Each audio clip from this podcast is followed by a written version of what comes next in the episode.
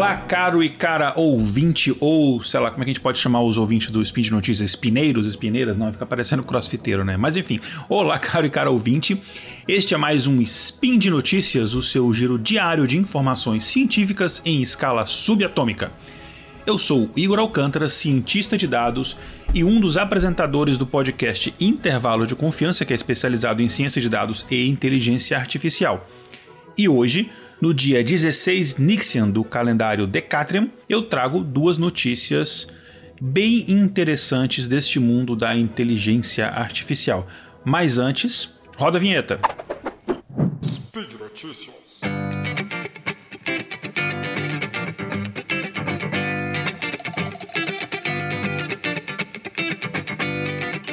A primeira notícia que eu trago é bem interessante. Uma empresa ela gera polêmica ao montar um esquema de vigilância a alunos aqui nos Estados Unidos. Se você acompanha o noticiário, você sabe que aqui nos Estados Unidos tem se falado cada vez mais de um problema que tem ganhado atenção entre os jovens, que é, por exemplo, o suicídio entre os jovens, mas principalmente massacres que acontecem em escolas. Eu, por exemplo, quando me mudei para cá nos Estados Unidos, eu trabalhei inicialmente na Universidade do Sul da Califórnia, em Los Angeles, e um dos treinamentos que eu fiz iniciais, que é treinamentos de recursos humanos que você faz, era um treinamento para como você se comportar no caso de um atirador em campos, que já tinha acontecido lá na USC. Então é uma realidade muito grande e eu, inclusive, morava muito próximo a São Bernardino, onde aconteceu um massacre, então é uma coisa que é, em algumas comunidades acaba fazendo parte do seu dia a dia há muita discussão aqui nos Estados Unidos como é que a gente pode se prevenir, o que fazer quando isso acontece. Por exemplo, a minha filha caçula tem apenas 4 anos, mas na escola dela ela tem volta e meia. É, mês passado, inclusive, teve treinamentos. Crianças de 4 anos passam por esse treinamento de como se comportar em caso de atirador de campos. Tem portas, é, provas de balas que elas travam automaticamente com um, um acionamento de emergência, enfim, tem todo esse preparo.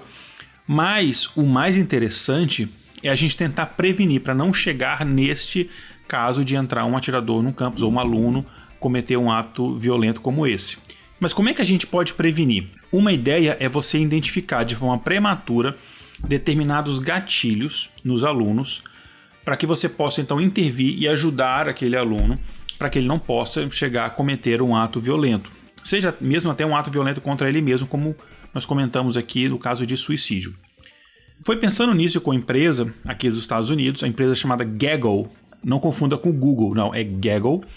Ela começou a oferecer um serviço que, segundo a empresa diz, ele, ele usa machine learning para identificar poss esses possíveis gatilhos nos jovens né, e prevenir que eles possam cometer esses atos violentos, seja atos violentos contra eles mesmos ou contra outras pessoas.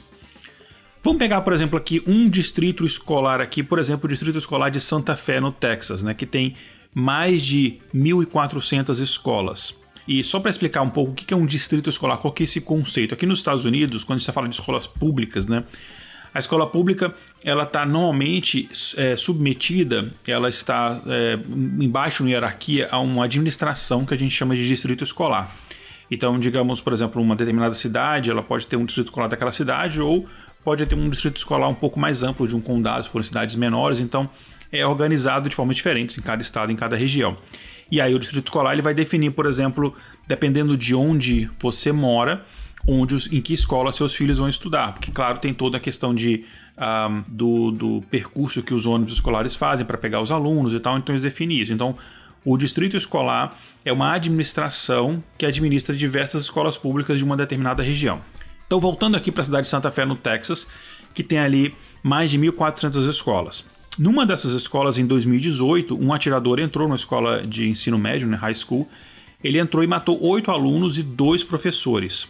E depois ele a, ah, acabou, se eu não me engano, cometendo suicídio ou foi é, morto pela polícia. Então, uma promessa como essa que a empresa Gaggle fez, que, olha, vou usar machine learning para poder identificar esses gatilhos e a gente pode prevenir essas tragédias, soou muito bem aos ouvidos dos distritos escolares. Então, distritos escolares do país inteiro, dos Estados Unidos inteiro, contrataram essa empresa. E hoje em dia, essa empresa tem acesso a dados de mais ou menos 5 milhões de alunos. É muita gente, é muito dado. Para um cientista de dados, você ter uma quantidade de dados assim, é uma coisa é, muito interessante para você poder trabalhar, né? Bom, e essa empresa, ela alega que esse processo deles no último ano escolar, lembrando que o, o ano escolar nos Estados Unidos ele vai de setembro de um ano a junho do outro ano. Então, no último ano escolar que terminou no junho passado, né, é, junho agora de 2019, eles disseram que esse processo deles foi capaz de salvar centenas de vidas.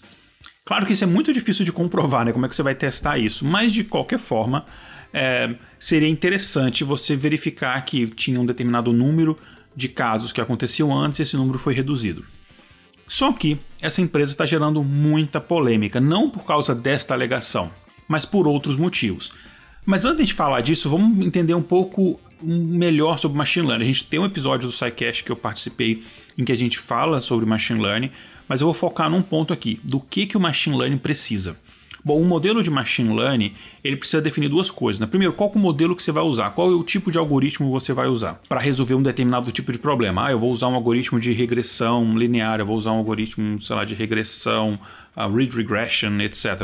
Você define um algoritmo. Essa é uma das coisas que você precisa definir. A segunda coisa, você precisa de dados. Um algoritmo ele não vai ser bom se ele não tiver dados suficientes, dados bons, ou seja, dados que representam de fato a população que você quer trabalhar. Focando especificamente nos dados, como é que a empresa Kaggle tem acesso aos dados e que dados eles estão utilizando? Bom, através do contrato que os distritos escolares assinam, este contrato dá direito a Gaggle ao acesso a todos os dados da escola, então dados das notas dos alunos, dados demográficos, questão, por exemplo, de altura, etnia dos alunos, onde eles moram, e a partir de onde eles moram você consegue saber, por exemplo, a renda é, daquela família, etc. O que para mim até aí tudo bem, desde que esses dados obviamente sejam mantidos é, em, em, sigilo, sejam anonimizados, ou seja, você não consegue identificar especificamente o nome de um determinado aluno, etc. Até aí tudo bem. Só que além disso, a empresa também tem acesso irrestrito às redes sociais dos alunos, seja Facebook, Twitter, Instagram, etc. E não apenas isso, eles também têm acesso aos e-mails do aluno, podendo inclusive censurar determinados e-mails que o aluno está mandando com o outro. Por exemplo, um, aluno manda um e-mail para o outro com conteúdo de bullying, por exemplo. Claro que aí são contas é, de e-mails administrados pela escola, enfim, mas eu não vou entrar nessas questões mais burocráticas. Mas a questão é que eles têm acesso à privacidade é, virtual desses alunos. O pior de tudo é que os alunos, ou obviamente os pais dos alunos, eles não têm a opção de negarem esse acesso. Eles não têm essa opção. Faz parte do contrato dessa empresa com o distrito escolar e, em escala, faz parte do contrato dos pais com a escola. Então, eles são obrigados a ceder esse tipo de acesso. Ainda sem contar que alguns acusam o Gego de cobrar preços abusivos das escolas. Né? Algumas escolas Claro, o preço não é o mesmo para cada escola, depende, é, por exemplo, da quantidade de alunos, etc. Mas algumas escolas chegam a pagar 60 é, mil dólares para Gaggle como taxa, não uma taxa única, né? são taxas. Aí tem contratos que são taxas é, semestrais, trimestrais ou anuais, mas são valores altos se você pensa na escola pública, que muitas vezes, apesar das escolas públicas aqui terem uma qualidade muito boa, mas muitas vezes acabam, você acaba tendo que fazer eventos, é, consegui, é, conseguindo é, de doações ou voluntários, etc., para poder ajudar em programas como programa de música, esportes, etc. Então você em cima disso, cobrar um valor muito alto dessa escola não pegou muito bem com a opinião pública. Mas a principal polêmica, de fato, foi essa questão da privacidade. Existem muitos questionamentos na comunidade né, sobre os custos-benefícios dessa estratégia, ou mesmo se essa estratégia que eles usam é eficaz. Estratégia que eu digo é ter acesso é, às redes sociais dos alunos de forma irrestrita, saber tudo que eles, que eles colocam, porque aí eles conseguem identificar, por exemplo, determinadas palavras, determinado tipo de estrutura, determinado tipo de imagem, que também tem interpretação de imagem, os algoritmos de machine learning dessa empresa, segundo a empresa, conseguem identificar esses gatilhos. Só que aí ficam alguns questionamentos. Será que os estudantes, sabendo que eles estão sendo vigiados, eles não vão mudar a forma como eles escrevem nas redes sociais? Talvez usar um tipo diferente de palavras, talvez usar códigos, alguma coisa. Ou mesmo, será que eles não uh, criam contas falsas que não sejam monitoradas e aí aquela, enfim, acaba que no final não adianta nada. Mas mesmo que eles não fizessem isso, mesmo que eles usem aquelas contas, mesmo que eles não mudem o que eles escrevem, é, será que de fato esse método é eficaz? É difícil a gente verificar uma coisa assim, porque eles falaram, né, como eu disse, que eles salvaram centenas de vidas no último ano escolar, mas como é que a gente consegue comprovar isso? Como é que a gente consegue fazer uh, um peer review desse, disso daí, né? Como é que a gente consegue saber que aquelas pessoas que dizem que salvaram de fato iriam cometer algum ato de violência? Muito difícil. E mesmo que isso seja eficiente, aí fica um questionamento. Eu não estou trazendo a resposta, estou trazendo o questionamento. Isso é ético? Né? Volta aquela velha discussão, né? Até que ponto é correto você abrir mão da privacidade em detrimento de uma de segurança? Então fica todos esses questionamentos abertos, né? E como eu falei, o pior, os alunos eles são obrigados a isso, eles não têm essa opção de não ceder os seus dados de redes sociais, né? E, enfim, tem outras polêmicas envolvendo o Gaggle, que eles têm funcionários que monitoram também essa, essas postagens, enfim, tem a, os machine learners, eles fazem uma filtragem e aí eles, eles flagam, né, eles marcam determinadas postagens como problemáticas ou que necessitam de uma determinada revisão, e aí você tem um determinado número de funcionários que eles fazem essa verificação manual até para ajudar no, no próprio aprimoramento da inteligência artificial. Só que eles falam que, por exemplo, eles cobram valores absurdos e esses funcionários estão ganhando um, um salário de 10 a hora, o que é pouquíssimo acima do salário mínimo aqui, né? um salário muito baixo, é, comparado com o que eles têm de lucro. Então imagina que são muitas escolas que eles têm contratos, né? muitas distritos escolares. Então, mas essas, essa treta de questão de salário e tal não encaixa muito bem nesse spin de notícias. E uma coisa que me chamou a atenção nisso é que a iniciativa da empresa é interessante de você tentar prever esses gatilhos. Inclusive, fica assim só um comentário completamente é, à parte. É, eu estou agora iniciando, como o, os ouvintes sabem, né, eu trabalho como cientista de dados, eu trabalho principalmente na Universidade de Harvard, mas eu tenho trabalhos e projetos também é, que são fora, né? E eu estou começando um projeto agora no Distrito Escolar da Filadélfia, que é para fazer um trabalho muito parecido. Só que, claro, enfim, outro tipo de outro tipo de abordagem completamente diferente, mas um projeto muito parecido, só que um pouco mais amplo, que não é simplesmente verificar esses gatilhos que a pessoa pode cometer ou não ato violento, mas também coisas como chances de um determinado aluno, desde o começo, chance dele chegar numa universidade ou mesmo numa universidade elite, é, enfim, para você conseguir intervir e ajudar aquele aluno desde o início para que ele tenha um sucesso maior, né? E também incluindo a avaliação de professores, etc. Mas isso, enfim, fica um assunto para um, um, outro spin de notícias ou quem sabe mesmo um sidecast, né? Mas enfim, é isso na nossa primeira notícia. A segunda notícia é sobre algoritmos neuroevolucionais e eles podem ser inclusive o caminho para o que a gente chama de inteligência artificial geral. E vamos lembrar aqui que a gente já comentou isso em, em um outro sidecast sobre machine learning, mas inteligência artificial tem diferentes formas de você classificar. Uma delas é pela quantidade de tarefas ou complexidade das tarefas que ela consegue realizar. O tipo que a gente tem hoje no mundo de inteligência artificial é o que a gente chama de inteligência artificial restrita. Em inglês seria o Narrow AI, né? Que é basicamente aquele tipo de inteligência artificial que ela é capaz de executar uma tarefa específica, por isso ela é chamada restrita. Por exemplo, o AlphaGo. Você criou uma inteligência artificial que ela é capaz de jogar o jogo Go. Muito bem, mas isso é o que ela consegue fazer. Você não consegue pegar essa inteligência artificial, né, que foi no caso usado o DeepMind ali, para jogar Go e mandar essa inteligência artificial, por exemplo, escrever um roteiro de, de um podcast ou fazer café.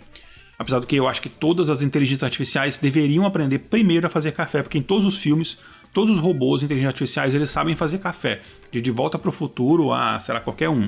Então acho que eles tinham que fazer, até Black Mirror, eles tinham, tinham que fazer isso.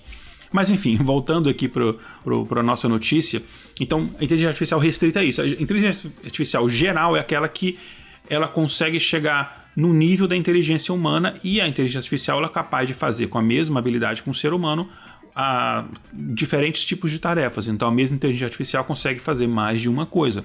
Como a gente, por exemplo, você consegue fazer um café ao mesmo tempo que está ouvindo um podcast, você consegue fazer diferentes tarefas. Bom, a gente ainda não tem a inteligência artificial geral, isso é ainda apenas um conceito teórico e nem se sabe ainda se a gente vai conseguir chegar lá. Eu acredito que sim, mas tem algumas pessoas mais céticas que acham que essa é uma barreira que a gente não vai conseguir ultrapassar. Mas antes de a gente falar disso, Vamos falar desses algoritmos neuroevolucionais, né? É, basicamente, quando a gente trabalha hoje com inteligência artificial e a gente quer evoluir essa inteligência artificial para torná-la mais complexa, mais eficiente e capaz de executar tarefas mais complexas, mais que demandam mais processamento, mais inteligência, digamos assim, uma, da, uma abordagem muito comum é a gente tentar desenvolver num computador mecanismos que eles imitam o comportamento do cérebro humano. Por exemplo, as famosas redes neurais artificiais. Explicando assim muito brevemente, que isso valeria um episódio inteiro só sobre esse assunto, uma rede neural artificial ela é basicamente um, um algoritmo num computador onde você tem pequenas unidadezinhas de processamento, como se fossem pequenas funções que a gente chama de neurônios, e esses neurônios são organizados em camadas. Então, os neurônios de uma camada, cada um deles vai executar uma determinada tarefa. Aí ele vai ter ali uma função de transferência daquela daquele neurônio. Aí ele vai passar aquela informação para um neurônio da camada seguinte, da próxima camada. Ele vai passar o resultado do que ele achou. Esse neurônio vai pegar aquele resultado, vai fazer algum outro processamento junto com outras informações, porque um neurônio, por exemplo, de uma segunda camada, ele recebe é, respostas, recebe estímulos de mais de um neurônio da camada anterior e aí ele pega aquilo, processa e passa para a próxima camada até chegar na camada de saída a gente ter o resultado. E aí você tem redes neurais mais simples, que a gente vai chamar simplesmente redes neurais. Você tem redes neurais com mais camadas, que a gente normalmente chama de deep learning, que é basicamente uma rede neural com mais camadas. E aí você tem essa ligação entre um neurônio e o neurônio da camada seguinte, ou até da camada anterior, porque tem algumas redes neurais que têm backpropagation, mas eu não vou entrar nesses detalhes. Enfim, a ligação de um neurônio para o outro a gente também chama de sinapse. E aí, cada sinapse ela vai ter uma coisa que a gente chama de peso. Vamos lá, tá complicado? Deixa eu dar um exemplo. Imagina que eu estou fazendo um algoritmo que ele vai ter que reconhecer escrita. Eu escrevi um texto num papel e o meu algoritmo vai ter que pegar a imagem daquela escrita e vai identificar quais são as letras. Então, digamos, por exemplo, que eu fiz uma letra A. Eu faço uma letra A diferente, por exemplo, do que o Fencas faz uma letra A ou do que a Jujuba faz uma letra A, ou do que o Guacha faz uma letra A. Cada um de nós faz uma letra A de forma diferente. Mas todas são uma letra A. Nós temos a inteligência de ver essa letra A e saber que é uma letra A. O computador tem que ter essa mesma inteligência. Pode ser que o meu A seja mais triangular, pode ser que o da Juba seja mais arredondado na ponta, enfim, cada um A é diferente. Ou a mesma haste ali no meio do A pode ser mais para cima do, de um, mais para baixo do outro, etc. Mas o algoritmo ele tem que ser capaz de identificar que é uma letra A. Então você pode ter neurônio que ele vai identificar, por exemplo, linhas é, diagonais. Vai ter um outro que vai identificar linhas transversais, vai ter um outro que vai identificar curvas, etc. E aí você vai juntando todas as informações, no final você sabe, ah, uma letra que tem tantos elementos, sei lá, tantas linhas diagonais para a direita, linhas diagonais para a esquerda, linhas transversais, não sei o que, curvas para a direita, etc. Junta tudo aquilo e sabe, ah, isso aqui eu acho que é uma letra A, uma letra O, etc. Então, basicamente, funciona assim. E o peso da sinapse quer dizer basicamente como é importante uma coisa para outra. Por exemplo, como é importante ter uma curva para a letra A? Muito pouco, porque você pode fazer uma letra até curvada no, na, no, na pontinha ali ou não. Mas qual a importância de uma curvinha, por exemplo, na letra O? Muito grande. Então, dependendo da camada, enfim, da complexidade, que, que quão profundo você está na rede neural, uma sinapse ela vai ter um peso maior ou menor. Só que a gente nunca sabe esse peso de cara, não é uma coisa que você define assim de forma consciente. Então, existe todo um processo que não vou entrar nos detalhes, mas existe um processo da rede neural quando ela está aprendendo aquilo dali, que ela vai ajustando esses pesos até chegar naquele valor que a gente considera ideal. Bom, uma forma diferente da gente abordar isso é através do que a gente chama de algoritmos neuroevolucionários. E eles usam o conceito da evolução, a evolução do nosso querido é, amigo vovô Charles Darwin. Vamos lembrar simplificadamente da, da evolução, né? Então você tem basicamente é uma espécie que ela vai pode ser através de uma reprodução sexuada ou assexuada, vamos simplificar, reprodução sexuada, é, e ela vai se reproduzir e aí vai gerar descendentes. Alguns desses descendentes vão estar mais adaptados ou menos adaptados ao ambiente. Os mais adaptados eles acabam tendo uma chance maior de sobrevivência e eles têm descendentes que carregam aquela mutação, aquela adaptação por gerações e gerações até chegar nos dias de hoje. E a evolução não tem um objetivo final, ela está sempre acontecendo. Não para gerar espécies melhores, obviamente, mas para gerar espécies mais adaptadas àquele ambiente, às diversidades daquela espécie em específico. Neste caso, a gente usa mais ou menos este mesmo conceito. Lembra que evolução, para ela acontecer, acontece uma coisa que a gente chama de mutação. E as mutações elas são aleatórias. Não existe uma mutação específica num determinado gene específico, por exemplo, as girafas.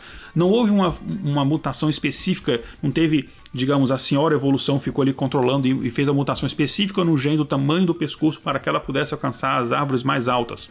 Não, aquilo aconteceu de forma aleatória e durante gerações e gerações, tentativa e erro, a gente tem hoje as girafas com o pescoço do tamanho que elas têm.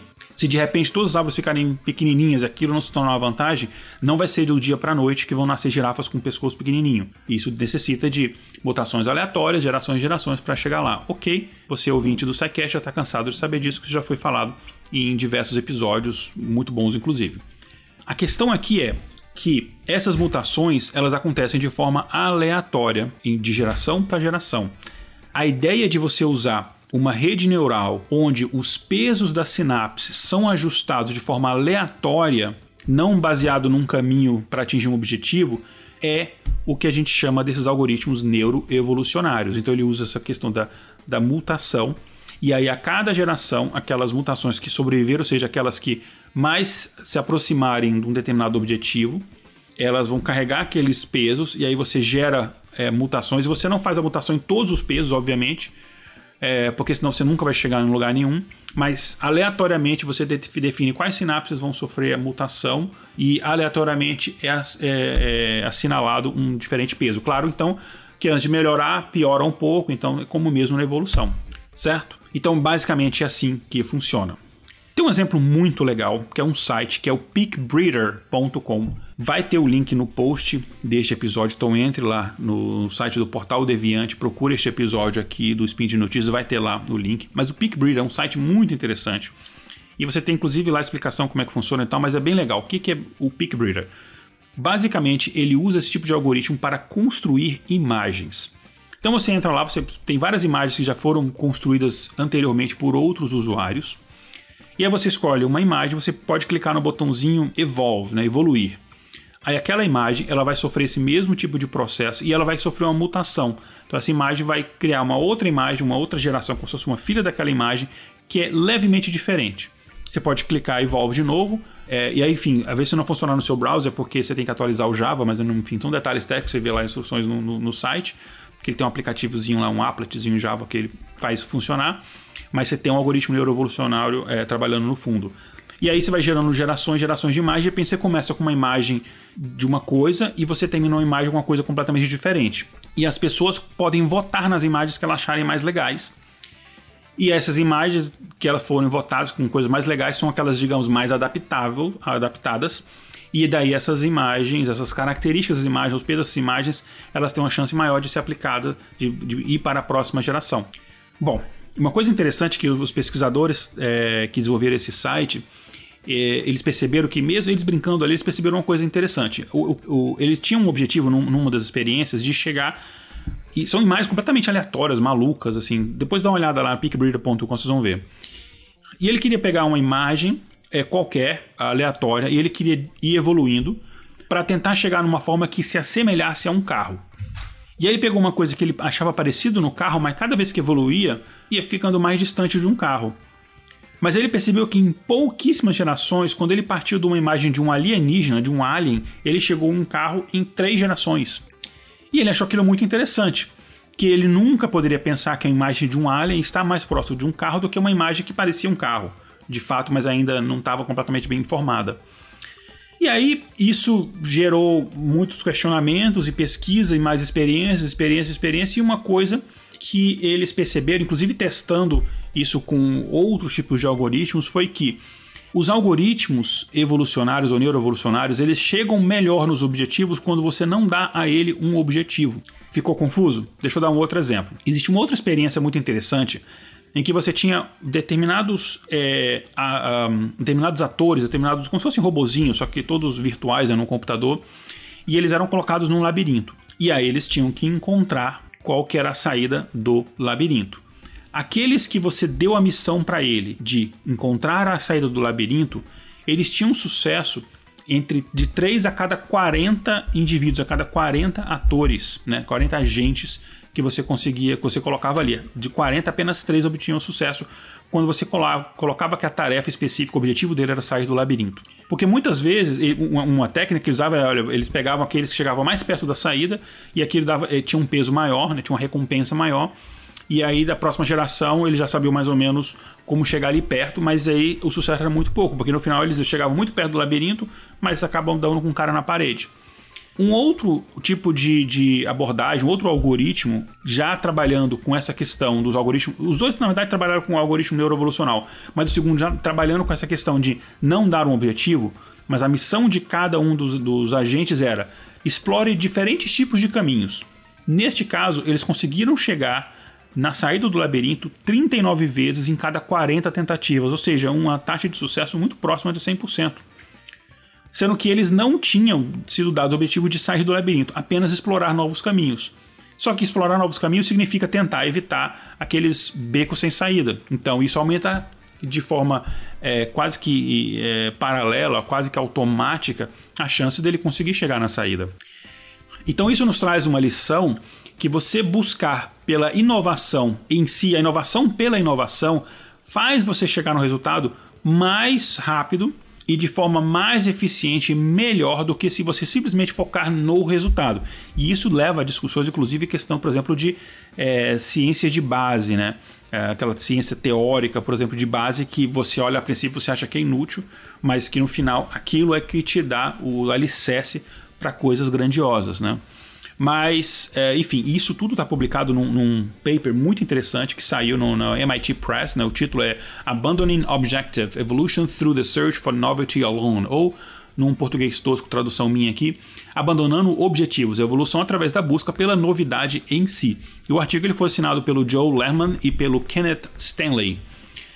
E aplicações disso elas são inúmeras inúmeras. É, elas vão desde encontrar o melhor algoritmo de machine learning para uma tarefa específica, até você treinar robôs a andarem em terrenos irregulares, ou mesmo você desenvolver ou treinar carros autônomos. É, e eu, eu, uso inclusive essa, essa, técnica muito frequentemente, né? Porque imagina, por exemplo, aqui que você tem uma quantidade X lá de dados e você quer saber qual o melhor algoritmo para executar alguma tarefa. E mais importante, quais são os parâmetros daquela, daquele algoritmo? O que, que você faz? Antes explicando um pouquinho isso aqui, ficou meio confuso, né?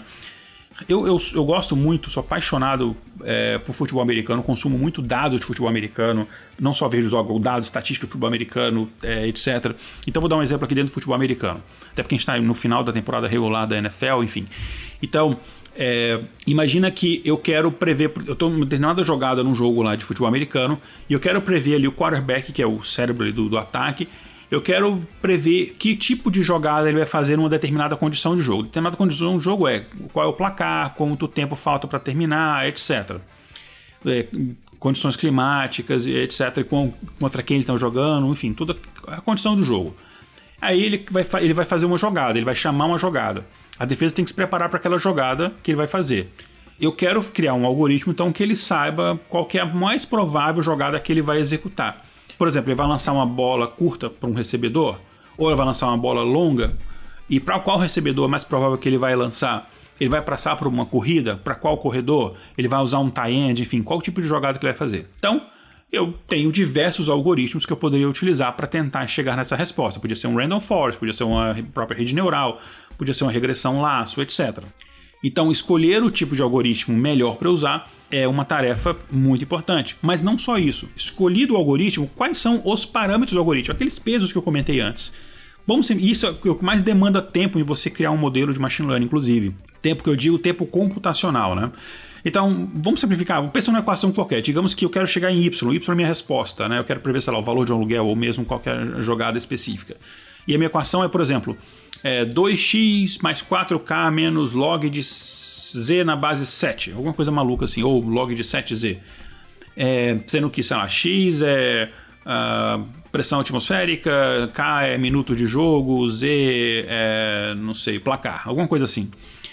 Então, por que, que eu sei que é 2x, não é 2.1x, 2.3x, 7x? Por que, que eu sei que é 4K? Por que, que não é 3K? Então, esses parâmetros eu tenho que definir para que minha equação chegue no resultado mais próximo do correto na maioria das vezes. Então, definir isso, é, existem diferentes formas. Uma forma é usar esses algoritmos evolucionários ou neuroevolucionários, se a gente está falando de uma rede neural. Então, uma coisa que eu faço muito é você pega, por exemplo, uma quantidade de dados e você já sabe mais ou menos alguns algoritmos ali, sei lá, uns 10 que eles vão se encaixar melhor para aquele tipo de problema. E aí você pega uma pequena amostra de dados, daqueles dados, sei lá, você pega 16% dos dados, você joga para aqueles algoritmos e qual que se comporta melhor e você seleciona metade do que se comportaram melhor. Então, dos 10 você selecionou 5.